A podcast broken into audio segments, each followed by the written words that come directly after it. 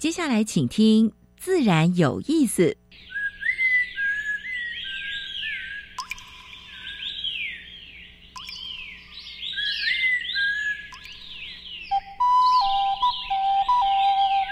大自然是最能启发人心、最迷人的教室。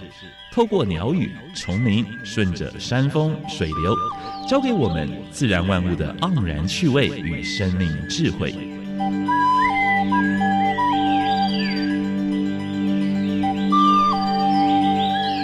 走过来，走过来，仔细听，仔细听，自然有意思。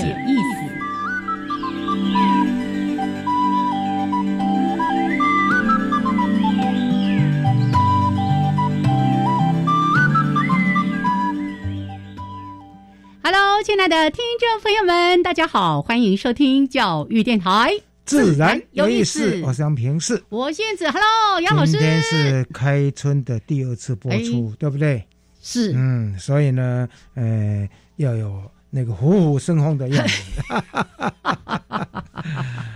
好，大家新年快乐！是，因为习俗上还没有过元宵节，都还算是过年期间。虽然大家都开始上班，小朋友呢很快也要去上学了。呃，礼拜五吧，哈，嗯，所以大概最近天气也相当冷，嗯，有时候下雨的时候呢，真的是。有点不舒服哈，但你想一想，说雨也蛮重要的，太重要尤其是春雨，对不对？太重要对那个春耕的农民，或者是说那个高科技的啊，他们也需要水，所以有时候大概会想一想说啊，不方便。可是呢，台湾像去年就干旱，对不对？嗯嗯。今年有一点点雨，其实。哎，可以容忍一下。对，希望哎，中南部其实这段时间也是有下了一些雨哦。对，那我们真的希望叫做风调雨顺，好，大家都过得平平安安，然后千万不要再为了缺水的问题而伤脑筋了。是，但是呢好像科学家有说过，这个干旱已经要快要变成常态了。对对对对，所以大概包括我们的人造雨的话，哈，大概也要把握住那个那个。那个天气的变化，对不对？这个梅雨季节的时候，我们再好好的来谈谈这个话题。OK，那真的非常的开心呢。在过完年之后呢，我们第一次回到节目的现场，那当然还是要来介绍一下每一次节目一开始的两个小单元。一个单元是自然大小事，跟大家分享过去一个礼拜全世界或者台湾发生过比较重要的生态、农业还有环保的事情。第二个单元，我们大概前半年会持续介绍台湾的原生植物，是的，就燕子跟我们的昆灿两位来跟跟大家分享。对，哇，这个原生植物呢，真的要说说上几年可能都说不完呐。好，那我们今天呢，一样介绍给大家喜气洋洋的原生植物是什么？待会儿告诉大家。好，那今天的主题呢？我觉得这个话题太重要了，也是杨老师跟燕子呢经常在节目里面提醒大家要做的事情，就是减塑。嗯，啊，减塑之外呢，不要用一次性的这种呃塑胶的这些这这些物品。嗯，今天我们找到一个减塑的专家来哦，他是他在二零帮大家减塑二零一六年就开始推动戒杯、借杯子这个活动，是是，而且现在不简单嘞。也是一个算蛮成功的社会企业啊，从理念到落实，从两个人现在有七个伙伴。嗯，这老师你都打听清楚了哈。但是要靠大家一起来支持，有同样的理念，我们为了减速，对哦，在生活当中不是只是一味的讲求方便而已。是的，好，那到底他们怎么做？哎，他们的公司名称很很有意思哦，叫。好和气，你看和气和气，哎，是盒子的盒，器具的器。今天我们请到他创办人宋怡珍，是宋小姐啊，嗯，等下会跟我们分享，没错，他的心路历程。好的，OK，那我们待会儿呢，在节目当中再来好好的分享。先加入第一个小单元，自然大小事。风声、雨声、鸟鸣声，声声入耳。大事、小事、自然事，事事关心。自然大小事。奥密克戎哈，到目前为止，在欧美国家还有在日本。还有在中国，甚至香港啊，包括台湾啊，目前都还持续在燃烧啊。能不群聚就尽量不要群聚啊。所以到餐厅吃饭的时候呢，一样保持距离。啊，虽然说现在也可以到餐厅吃饭，但是呢，还是要保持一个距离啊。像我的年夜饭本来是定在饭店里面吃的，哦，后来没办法，大家全全家开开个开个家庭会议说不要了。我们还是贴个位，嗯哼，定了，但是把它拿回来吃。哦，可是拿回来会不会用掉很多的这些容器我们自己就拿拿拿去装的，对对对对，因为受到燕子英明的感召。其实把把生态跟环保落实在生活之中是必要的。嗯哼，好。奥密克戎这一次的话呢，在美国的话可以说最惨哈，它已经有九十万人过世。而且每天还持续有两千四百万人，整个新冠肺炎啦，每天哦，就相当于九一一那个那个镇那个那个死亡的人数哦，啊，所以这个部分在美国真的是相当凄惨啊，没很难想象说这么进步的国家怎么这次医学这么发达哦，禽流感也是这个这一阵子蛮严重的一个问题了啊，彰化已经有第四场扑杀了啊。所以没有必要的话，就不要到这养鸡场、养鸭、养鹅这些场合是啊去接触啊。在野外看鸟的时候，也要保持距离。哎，这个一定要哦。对对。还有呢，有一种濒临绝种的西伯利亚白鹤，这只是大白鹤，不是小白鹤。不是小白鹤。飞到宜兰来，宜兰宜兰县政府做了一个蛮不错的，嗯，啊架铁网围围起来，嗯哼，因为担心那个野犬。就是那个野狗，野狗啊，野狗去去去去捕，去追捕，追捕啊！是关西的那个矿矿产的案子哈，就是的矿案有没有？那个我们以前也是追踪很久，说他想要复矿，是结果两次的环评都没通过，所以他大概就撤销了。耶！而且跟地方的居民达成共识，共识希望能够朝向社区再生，创造经济发展。对。这个是应该跟他拍拍手了哈，就是换个角度，你也可以，也可以去谋生嘛，对不对？哎，我在过年期间呢，我看到这个新闻，因为是收到这个同伴伙伴们的讯息，哇，真的是开心的哈，蛮开心的。嗯，好。火焰山，我们知道它是一个保护区，对不对？啊，但是呢，山上山下也种了蛮多的水果，最近也面临迷火的浩劫啊。所以这个部分的话呢，大概因为有猴子的地方，大概会造成一些危害。不过农委会已经有一些就是诶防范措施，嗯，还有损害补补偿的这个这个办法了啊。是是。所以这个部分的话，也许农民也可以。哎，注意一下哈，或者苗栗县政府也可以帮忙一下哈。对，我记得我们上次访问林务局的局长的时候，他也特别提到这种这种什么，呃，很非常精准式的这些陷阱啊，或者是可以一些电网等等的。嗯，再来的话，好像燕子应该会蛮生气的了哈。就是在屏东查获了一个案子，就是呃鲨鱼的鱼刺哈，就是。替身割起的这个事件，而且起出两千零三十一公斤，也蛮多的哎。两千零三十一公斤的企业，对，有多少只啊？有多少只的这个鲨鲨鱼就被就这样子，血淋淋就丢回海里面去了啊！所以这个丢回去的大概都都活不了的了啊！所以这个呢，已经依法哈严办哈。是，再说一句。没有买卖就没有杀戮。吃饭的时候，请不要点这一道。如果餐厅给你这道菜，就说我不要，换一个。我们年底聚餐的时候呢，燕子就把这个换掉了。真的。好，那个怀抱怀抱的那个怀抱卵的母蟹哈，不准抓哈。有蛮多的 NGO，还有包括蛮多民众在反映，但是呢。呃，没有取得共识了，就希望就是还是用多少公分以上以以上的啊，以下的不能抓，用这个方式。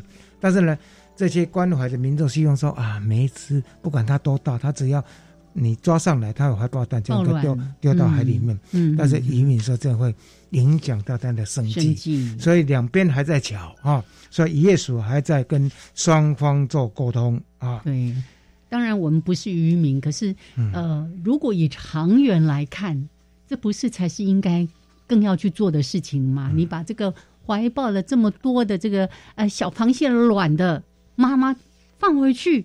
你未来有更多更多的螃蟹可以抓，对对对对。最后一次跟大家分享比较温馨的哈，日本在四月份开始也是开始减速，嗯，减速的话，他们有米做的牙刷，还有呢，梳子会飘出鲜贝的味道，都是米做的了哈。可以摩擦生热之后，味道就更浓了。哎，其实呢，像这些环保的这种这种日常用品哈，我想会越来越多了哈。所以呃。虽然可能会贵一点，但是呢，大家也支持一下啊！是是，好，这是今天的自然大小事。好，接着燕子要跟大家分享台湾的原生植物。是，待会儿交给燕子喽。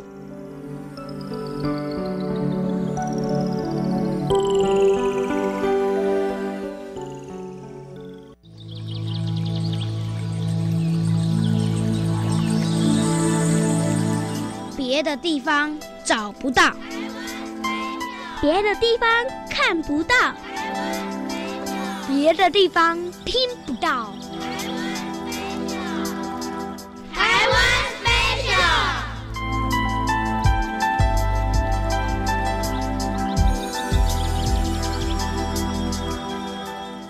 欢迎朋友们加入台湾 special 这个小单元，我是燕子。好，今年呢，我们继续为大家来分享台湾原生植物这个系列的主题。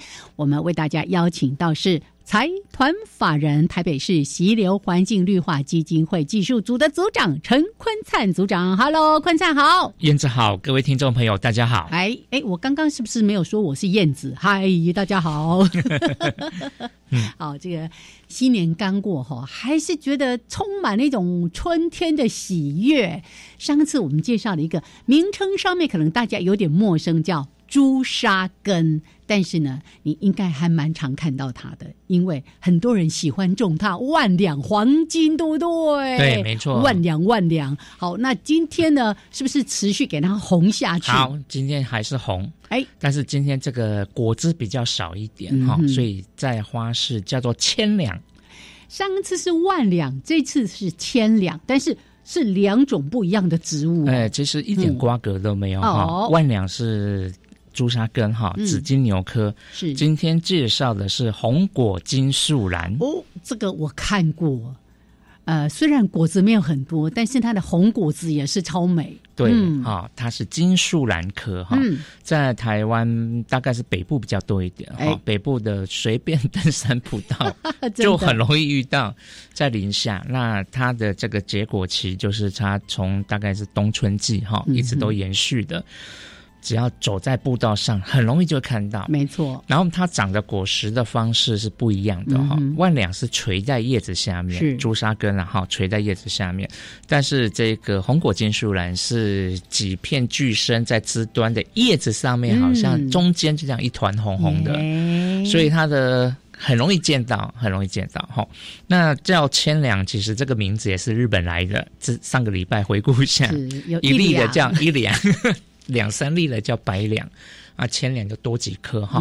这个是传统日日式插花，插花就在用的材料，所以哎蛮讨喜的，有那种季节风。你时间到了，你就用这个花材来插花。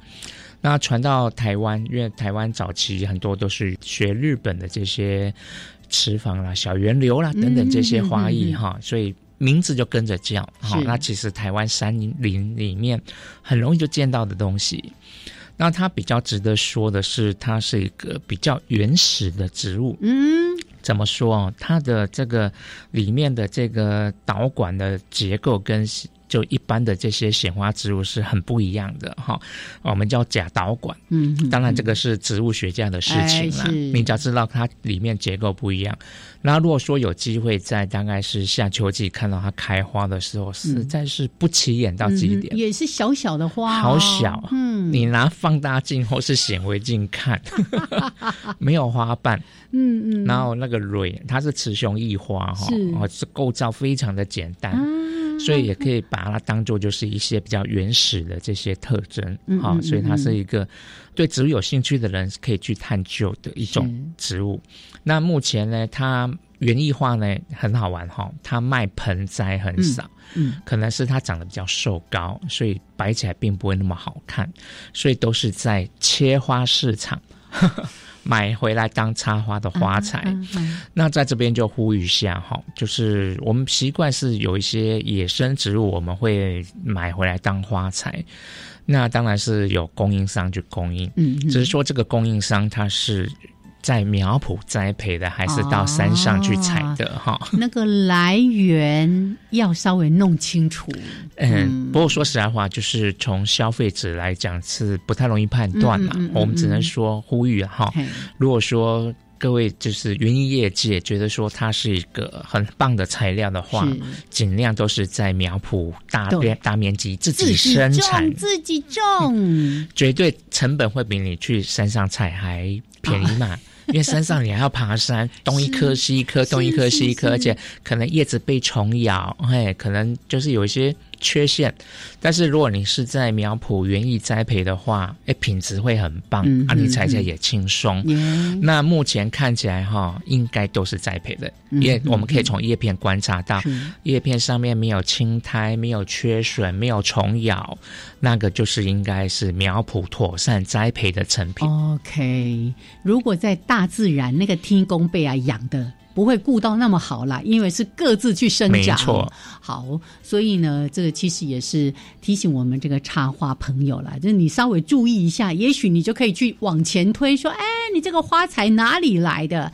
我们尽量不要去损伤大自然，自己栽种其实也不难，对不对？哈，它的整个生长环境啦、需求啦等等的，如果你也喜欢插花，在这样的一个季节去找到这个花材。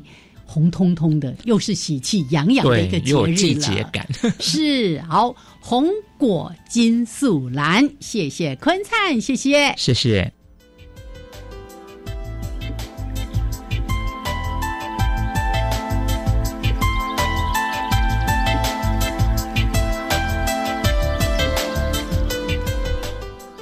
好，现在时间是上午的十一点二十二分，欢迎朋友们继续加入教育电台。自然有意思，我想平视。我限制。嗯，刚才听到一句话说，要去买哦，不可以在野外采哦。真的，是是是，野外采有很多的虫洞啦，插起来没那么漂亮。对了，其实原生植物里面有蛮多已经在园艺化和栽培了，所以大家在野外看到，在野外欣赏就好。对呀，你看。上次我们送给大家万两，今天来了千两。千两，哎，怎么得减？得得得 得了。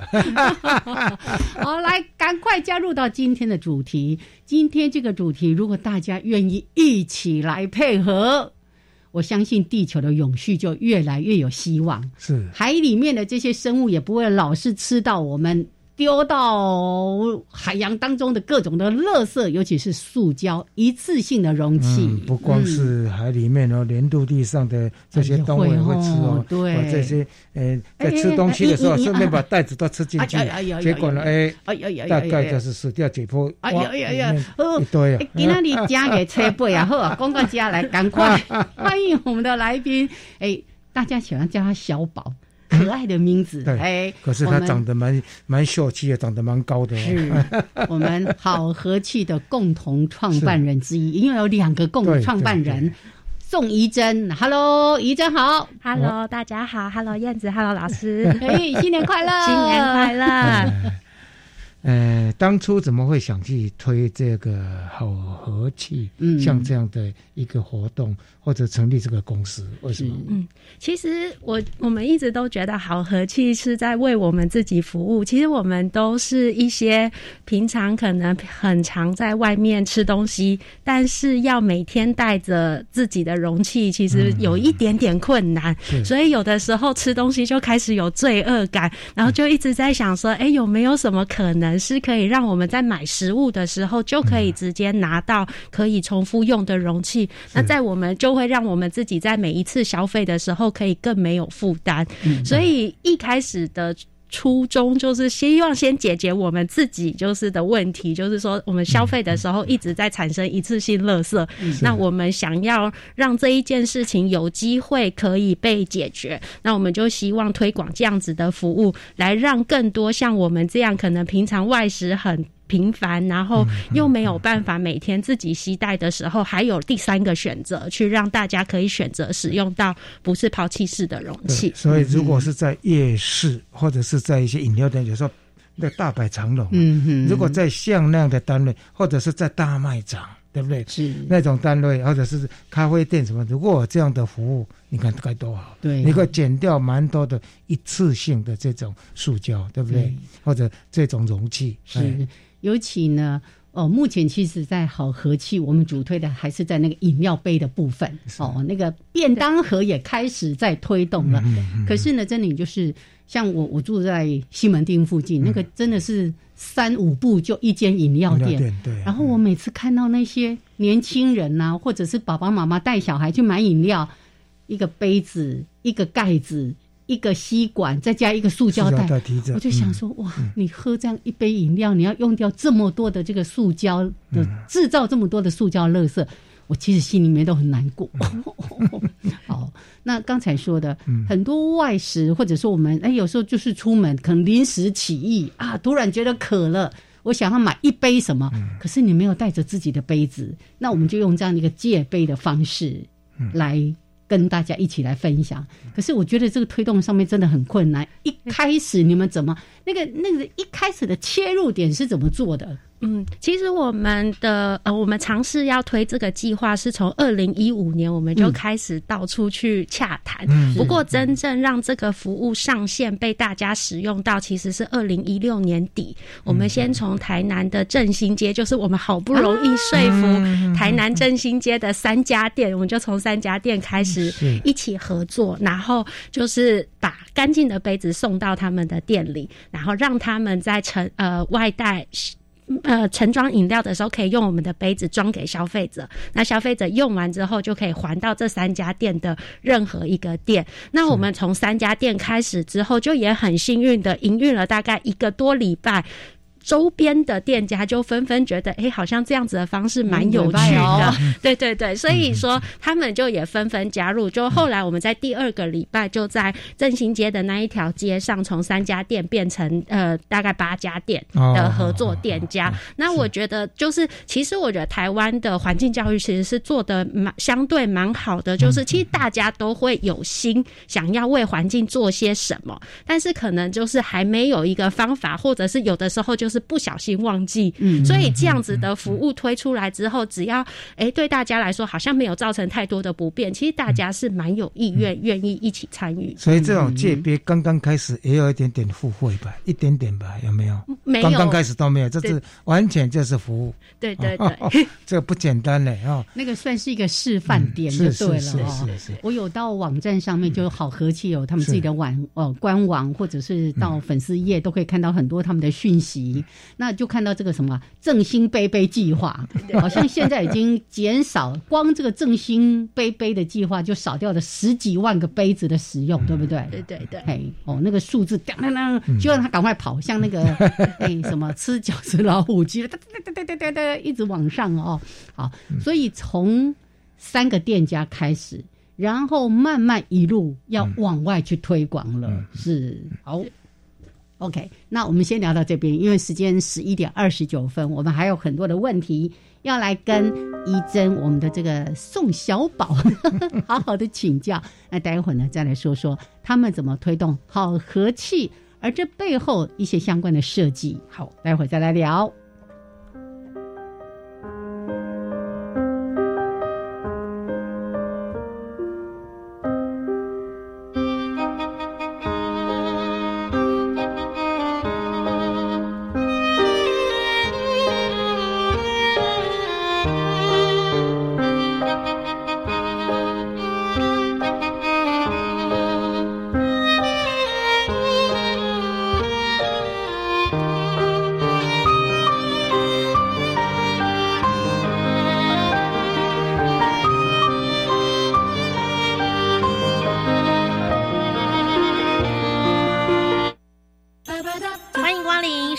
下午茶，我们都回来啦！儿童文学工作者吴在英老师，大家好，见面喽！是海洋文学工作者谭阳，我是舞蹈讲师孙梦平。안녕하세 요， 伊丽莎米达，大家好，我是伊丽莎，我是 Ken 老师。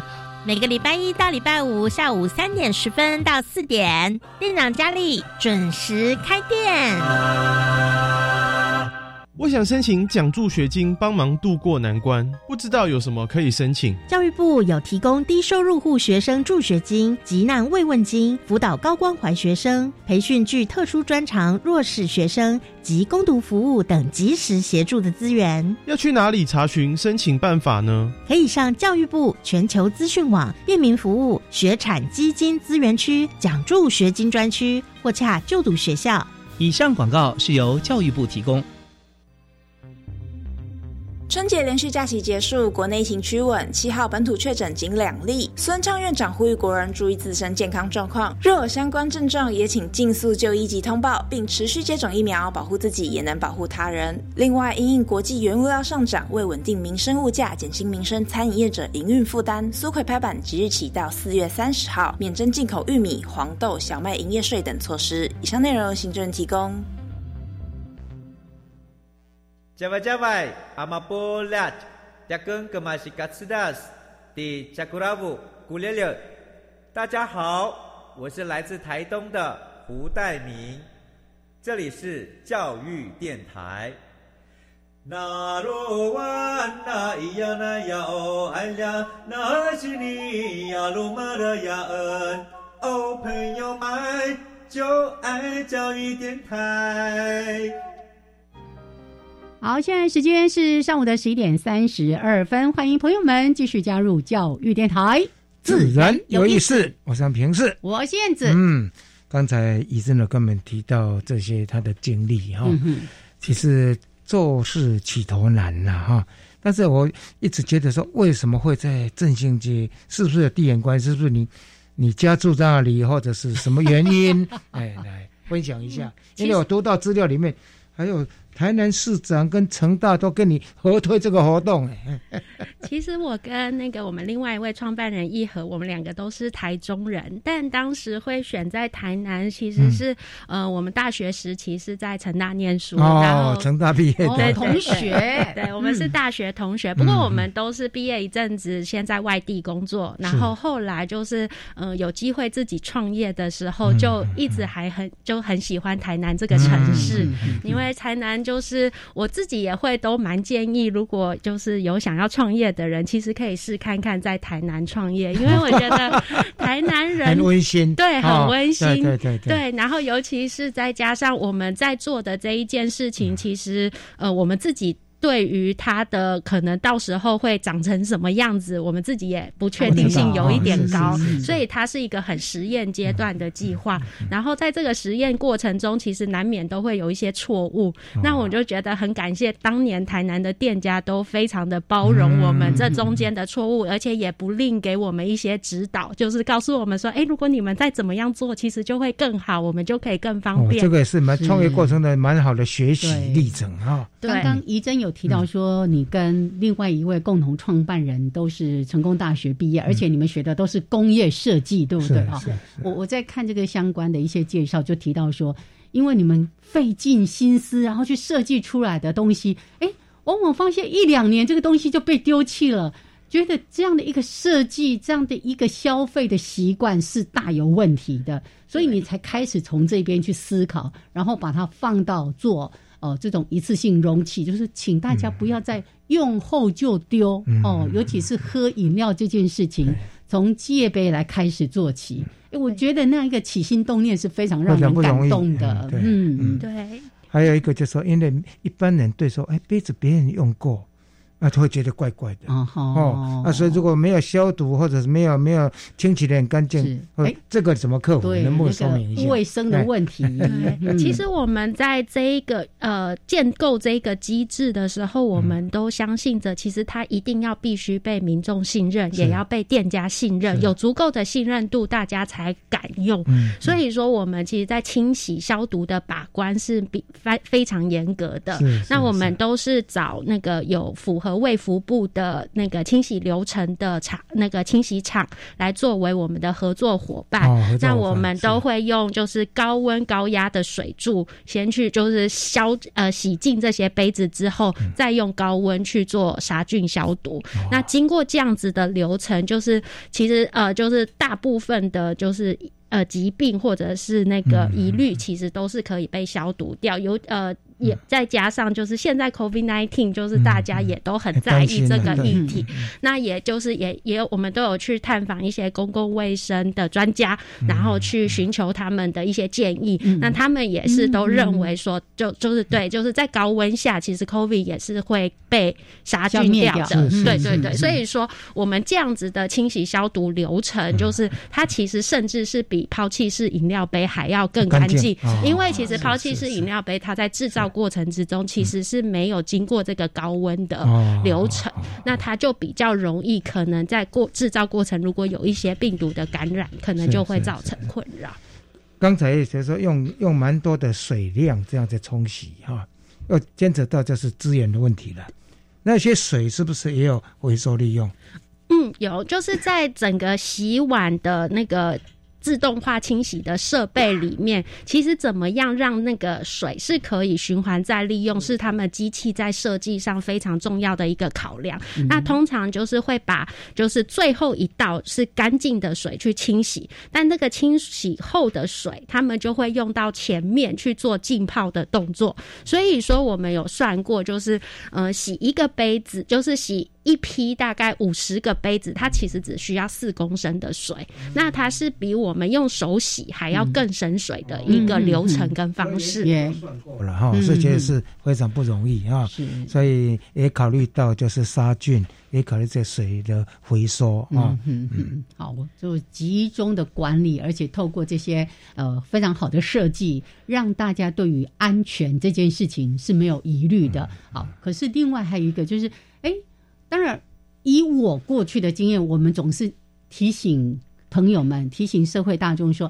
你要尽可能自己带哦，那个保温杯，你看你买饮料还可以保冰，也可以保热，多好啊！自己带筷子，自己带汤匙。对。可是呢，我们就只想到这里，我们就是要求，我们希望大家这么做。但怡珍他们很棒，他们非常体贴的想到，你一定也不会记得，或者你会临时想要做什么事情，常常会这样。对，所以他们用这样的方式来呃，提供给大家，在喝的同时。兼顾到你的需求，也兼顾到环境的需求。可是我知道你们在这个过程是光，我们好像听起来很简单，戒杯，然后使用归还清洗，看起来就是一个很简单的循环。但那个过程其实耗费了你们很多很多年的时间，对吧？对，嗯，那我也觉得顺便分享，觉得蛮有趣的是，就是像燕子有提到，很多人其实是都能够自己带，那自己带当然是最友善环境的一个方法。但我们也发现，我们的主要使用者其实都是自己带的，这些人为了要买饮料。给大家，给他身边的朋友，可能是办公室一起点饮料的时候，那他可能没有办法帮他的朋友伸伸出那么多杯子。那像我们这样子的服务，就可以提供他们，就是在请客喝饮料的时候，也可以达到就是减塑的的那个效果。没错，这用的杯子是形式上是都是塑胶塑胶的。为什么没有考虑到说包括玻璃杯或者瓷瓷杯之类的？为什么？对。Apple Key 啦，没有，就是问问看，问问看。对我们其实，在一开始执行这个计划的时候，我们是先选择使用玻璃杯。那我们大概营运了两年的时间，都用玻璃杯。然后，不过就在营运的过程之中，发现其实这个杯子要真的有效率的循循环，它需要经过很多流程，包含说我们放到配送到店家之后，它要放在店家的空间。那消费者用完之后，它要归还到一个收集站。那用完。呃，我们再从收集站去回收，那再再一次配送，那所以就变成说，在配送跟回收的过程，它需要考考。考虑易碎以及堆叠的效效率，那对于店家来说也是空间的平效问题。那还有就是我们收集站的空间问题也都要考虑。那就是在这些种种考量之下，玻璃杯当然它可能又是更好的选择，但是它在运转的过程中可能就是比较容易损坏。所以我们后来就是两年之后有机会自己研发，嗯，适合循环的杯子。我们考虑到电源，考虑到清洗的设备，再考虑。遇到物流配送的环节下，我们发现其实塑胶它是可以更有效率，让这个杯子循循回的更快，就是循环的更快、更有效率。那它可能效果上，只要它可以被重复使用，它的效果其实会比用玻璃杯去执行这一切空间就可以节省很多了哈。因为他们两位都是那个成大工业设计毕业的，是是，所以包括这个杯子的设计也都是你们自己来吗？对对对，我们在杯子设计就是经过两年。知道尝试错误之后，知道说，哎，设计该注意哪些小细节，然后我们再针对这样子的运作，重新设计一个适合循环使用的杯子。那以前传统的环保杯，它其实主要的使用情境是给大家自己丢包包去自带，那所以它会比较着重在密封的这件事情。那只要一为了追求密合，它可能配件零件就会比较多，但只要配件零件一多，它其实是不友善清洗的。所以我们就要在这两者之间，就是找到一个平衡跟拿捏，对对对。所以这个是经过一个呃 try and error，就是尝试事物的这个过程了哈。对对对。啊，刚刚在讲不友善清洗，我真的回想我每天 回家之后在洗那个保温杯，里面有好几个橡胶，通通要拆卸下来，光洗一个杯子就要花一点时间。对你光小朋友的那个那个那个杯的那个也是一样，你上面。因为阿公常常会帮他们洗，阿公家听孙那啦，所以你们的这样的戒备的形式，它就是会趋向简单，但是也不至于说拿了饮料然后晃晃就就跑出来吧？对，我们是比较以随行杯的概念在设计杯子，就是说大家，因为我们希望大家用完就赶快还给我们，这样它就可以进入下一个循环，所以说它。在饮用的时候不会翻倒或者是外漏，但是它可能还不不到可以直接丢包包。然后就目的是因为就是不想要让我们的清洗伙伴太复杂的拆卸过程跟清洗过程，那这样子运转起来才会更有效率。所以清洗的这是等于另外一个另外一组一组人就对了哈，合作伙伴就对了。对对对。但是呢，塑塑塑料一个问题就是。塑胶微粒的问题，你没有怎么去克服？就说会不会人会说，哎，会不会用这个那么那么多次的？你们要用用用几十次或一百次的，会不会产生塑胶微粒的问题？对，塑胶微粒的确是一个，就是我们也都不希望产生的大问题。那我们目前的清洗流程是。尽可能的不会使用到任何像菜瓜布之类的这样子的器具去摩擦那个塑胶，那塑胶微粒就比较不会产生。那另外就是我们的清洗的合作伙伴，他们在他们的排水体系里面也都会尽可能去做一些过滤。那当然就是能滤到的多少算多少。不过就就我们目前就是呃。是呃，营运的状况下是目前是还没有检测到太多塑胶微太多塑胶为例在我们的排水系统里面。嗯嗯嗯，好，所以现在有多少店家已经在跟你们做配合？是。全台湾各地有没有遍地开花？我们正在努力中。我们的确是先从台南开始，那也很幸运，去年开始在台北有营运。那我们目前就是包含就是台南，然后桃园、新竹、台北，我们目前大概有一百二十间的合作店家都可以用到好和气的杯子。是，有没有大型的一些像？哎，卖店连锁连锁店跟你们合作，跟你们合作哦，有，我就也也很幸运的，就是像说大家在台南有三间麦当劳，台北也有三间麦当劳，目前已经导入这样子的服务。那在台南另外还有三间统一超商，也有先导入这样子的服务，让大家先开始尝试这样子的运作方式，是不是有机会他们可以，也许未来几百间、几千间连锁店受你们影响。我我看读到一个新闻哈，环保署。他也要推这样的活动，嗯，他也要求大卖场或者是大店家必须在你能够，就是也要提供这些界面的服务。是是不是？对对对对，好像要入华哦，对对，不然会会会会会花钱的。对对对，也 是你们去推动的，是不是？呃，就是环保署可能也是看到我们做这样子，也许是觉得未来企业也有机会自己去营运他们属于他们的循环杯计划。那其实对我们来说，我们也是相信着大型企业如果能够自己推动这样子的循环杯体系，其实会比我们来推动是更有效率的。对对。因为毕竟虽然有七个人，比起这些大型连锁，还真的是小巫见大巫。这些大型企业如果能够把这七位健将啊，能够借借借借用他们的智慧，也许他推的时候就会很快，或者做加盟嘛，对不对？是是。刚才听他说，哎，这个连锁那个连锁都各用三间，现在是。都算是在一个实验阶段就对了，那很期待。例如说，你刚刚提到这个超商，哇，全台湾有几千间呐！如果大家都可以这么做，至少他提供一个这样的选项，就是不是哦，咖啡就是一定是纸杯，而是我也提供借杯的方式，让你用完，而且归还。你看那个各种超商超方便的，那还还可不可以大家互相帮忙一下？你的也可以还还到我这里，我还到你那里去，哇，那就可以。呃，有更大更大的诱因，也提供更大的方便，让我们的民众愿意来做这件事情了。好，OK，来先聊到这边，时间是十一点四十六分，稍微休息一下，欣赏一小段音乐之后，回来继续请我们好和气，真的大家和和气气的跟地球和平相处。好，待会儿回来。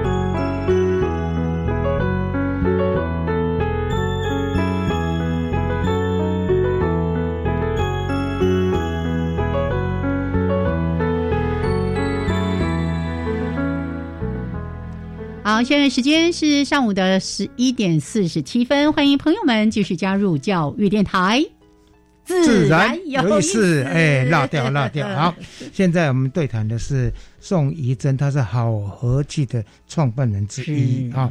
他把他的这种戒杯的理念，在还有他的整个心路历程，在这边跟大家分享啊。对啊，我们刚才在节目中的话，我们在在休息的时候，我们在讨论到说，嗯，啊，戒杯的话，一这个杯子要多少钱？会不会增加店家的 负担呢？店家会不会？哎，还有这个杯子会不会会会不会不还不还不还的话怎么办？来。嗯，我们目前在运作上是没有跟使用者收费，然后 也没有跟独立的店家收费。当然，连锁企业我们会着收一些他们的费用，对对对。但主要就是我们是配合地方政府跟中央环保署的一些计划来做合作，然后先用推广的方式鼓励，就是先降低大家要使用的门槛。因为我们也觉得说，哎，如果一次性饮料杯在那边不用钱，但是我借一个杯子需要五。块钱十块钱的话，那其实是反而对，又就是让民众更不愿意选择这样子。我有有一种我做好事，为什么我还要被惩罚的那种感觉？所以我们就尽可能是让我们的运作都不需要跟使用者收费。所以是各个县市政府的环保局跟你们有签，就是所谓的用计划的方式来支持你们。啊，对，我们在就是这样子的计划比较是说，哎，我们用这样子的方式来尝试看看能不能减少地方就是政府需要去处理垃圾的处理量，对对，而且是塑胶的问题啊。对啊，我觉得这些地方政府的环保局一定要好好感谢你，想出这么好的一个方法哈。好，所以刚刚提到说，哎，这样的一个界碑也不用押金，也不用付钱。那你刚刚有提到说，我们其实当然就是一定要让它尽量的循环使用，这样的一个界杯才能够产生它的意义。那。会不会因为那个杯子实在设计的太太漂亮了，太漂亮了，好有设计感？我去用了之后，我就留下来，这样的比例高嘛？哦，呃，我们我们现在的借杯机制是走会员制，其实就像大家图书馆借书一样。第一次在借的时候就要有有一个扫什么 Q R code 什么之类的，是不是这样子？我有那个赖账号哦，对，就是到好和气的官方赖账号，然后就是验证手机号码之后，你就可以加入好和气的，就成为好和气的。会员，那你透过你的会员账号就可以开始借杯还杯。那而且全台湾各处的加盟点。都可以直接这样借。那我们目前的归还率是高达百分之九十八点七，所以说台湾的民众真的很棒，水准蛮高的。对对对对对对。所以说，其实我们在这样子运作过程之中，发现我们甚至连押金都不用做，因为大家不用在没有押金，就是道德约束力的情况下就愿意归还。啊，这个一点多 percent 的话呢，如果要违规的，你是会用什么方式惩罚是停权？是是没有到惩罚，我们。就暂时先暂停他的账号的借借出权限，就是说，哎，他现在暂时不能再借，但只要他有归还之后，他马上就又可以再借。因为我们还是相信着，其实大家不会刻意为了要一个杯子而去，对，就是就是去九十八点几，水准很高哎，对对，民众的水准蛮高的，太感谢大家了，所以。基于这样的一个信任，其实大家也愿意一起来响应这样的一个活动。哎，九十八点七真的是太让我如果在这个店啊买一杯咖啡，这边买一杯边喝。啊，我能够到第二个店去还这个杯子吗？有这样的机制吗？可以，可以。我们其实作为一个第三方的营运单位，我们就是希望串联不一样的店家，去让大家在就是可以 A 点借 B 点还。就是我现在假设在统一超商借了一个杯子，但我到了麦当劳也可以归还。那如果说是呃企业他们可能统一超商自己做的话，假设他们可能就会比较倾向是做封闭式的，就比较不会串联。那我们正好身为为第三方单位比较能够去做这一个互相之间的串接的角色，不但是在实践环保减速，而且是在做功德。他们其实是真的是非常有理念的一个社会企业哈。对对。好，我很好奇哦，刚才提到说，哎，呃，在台南、桃园、新竹还有双北是吗？台北市只有台北市。哎，新北市，请加油！你的好朋友，新北，呼唤一下。对，就是人这么多哦，哦这个如果可以来推的话，那个效益一定会非常高。我很好奇，你们有没有统计过，说这样子循环界杯使用的杯次，嗯，有多少了？我们目前累积是将近二十万的使用杯次，然后不过我也要先帮新北说一下，我是知道新北市环保局有推动新北自己的一套制度，他们有一个什么 U Cup，我们上次有提过，对对对，所以其实我觉得各地方环保局都有在尝试不一样的方法，我们也乐见其成，因为其实也不一定是我们的方法最好，然后我们也可以借由参考其他城市怎么做，也许不是用我们的体系，那也。来帮助我们去优化我们的服务，这样子我们才不会一直陷入在自己的盲点之中。对，还有哈，你们的杯子哈，有没有说你们你们两个都是学那个工业设计的？对，你们说第一代的杯子是长得什么样子？第二个代的杯子，哎，有有时候民众会看到哇，这个好可爱哦，我赶快来借一个，会不会？有没有说第一代、第二代，现在甚至设计方面有没有朝这个方向？倒是在杯子的设计上，我们是。比较是坚持一个，他要看起来被信任，但是他也不要太可爱到大家想要占有他。其实我们参考的方向就像那个巨大在做 U bike 一样，对。然后我有一次就看到那个巨大的那个董事长被接受访问，他就说他在设计 U bike 的理念就是他要长得可可爱爱的，让大家不会想要破坏它，但是又不会到太可爱到想要占有它。对，所以我们就。也正好就是有这些前辈的案例可以参考，所以我们就希望我们的杯子看起来是干干净净的。所以我们的杯子其实是一个全白的杯子，那上面也没有太多特殊的图案，就让大家会觉得比较习以为常的，不会说，哎，我为了想要有一个特殊的。杯子拥有它而收集，好像到各县市去收集。因为蛮多的卖店在推说专用的这个杯子，有的甚至一个杯子要卖到一万多块哦。虾米？我最近看到一个讯息，某一家就不讲了。嗯 呃，记得我们之前呢，其实也见过面。然后杨老师还一直问说：“哎，那你这杯子设计这么可爱，为什么不直不直接卖杯子比较快？” 我们自己是觉得说，其实台湾有非常多团队已经在做很棒的环保杯，那这样子的情境诉求已经有人在服务这些族群了。嗯，那如果我们有机会做一些比较不一样，可以服务这一群就是真的没有办法带出门的人的话，我们自己是蛮想尝试这条路的。嗯嗯，真的是去。企社会企业的哈，这是真的是这个理念非常不容易哈，因为但是。也要注意，要存活才能够 把理念持续推动。因为杨老师会觉得，哎，用麦可能会不会利润好一点？嗯，老实说，其实对于我们来说，执行上用麦的，其实真的利润比较高。对，然后，但是我们就相信着说，其实有一个新的商业模式有机会被建构出来，那我们就希望去。试看看这一条路，就不是会后悔。这样子是革命阶段哈，到一开花结果的时候再去享受。对，因为这个其实是循环经济，也是一个分享经济。像现在还有那个 i rent 什么之类，你可以去。以前只有几个租车行，现在你到处路边就可以，哎，停车场就看到这样的车子，你就可以借用，你就不用每个人都买一部车哦。那使用率又没那么高，所以刚才呢，怡珍也提到说。当然卖其实最好赚，但是呢，这不是你们要的。你们真正要的是希望推动这样的一个循环经济，然后大家一起来参与，共同来减速。否则我可能买了十个，但是那十个可能用没几次。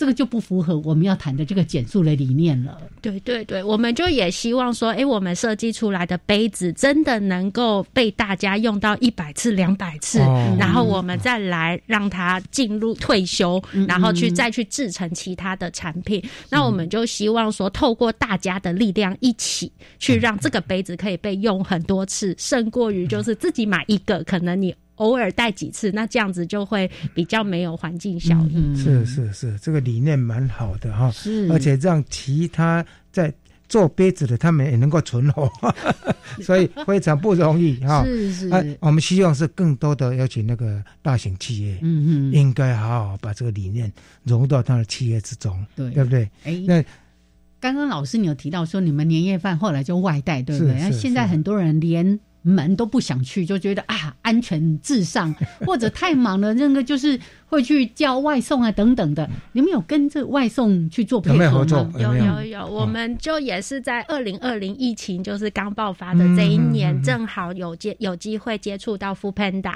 那我们就先跟 Food Panda 开启了，让大家在 Food Panda 的选单里面，只要是我们的合作店家都可以勾选说，哎，我这一次的订单要用循环容器来盛装，对。那这样子就是店家就会直接用这样重复用的容器盛装给消费者，就交给外送员送到你家。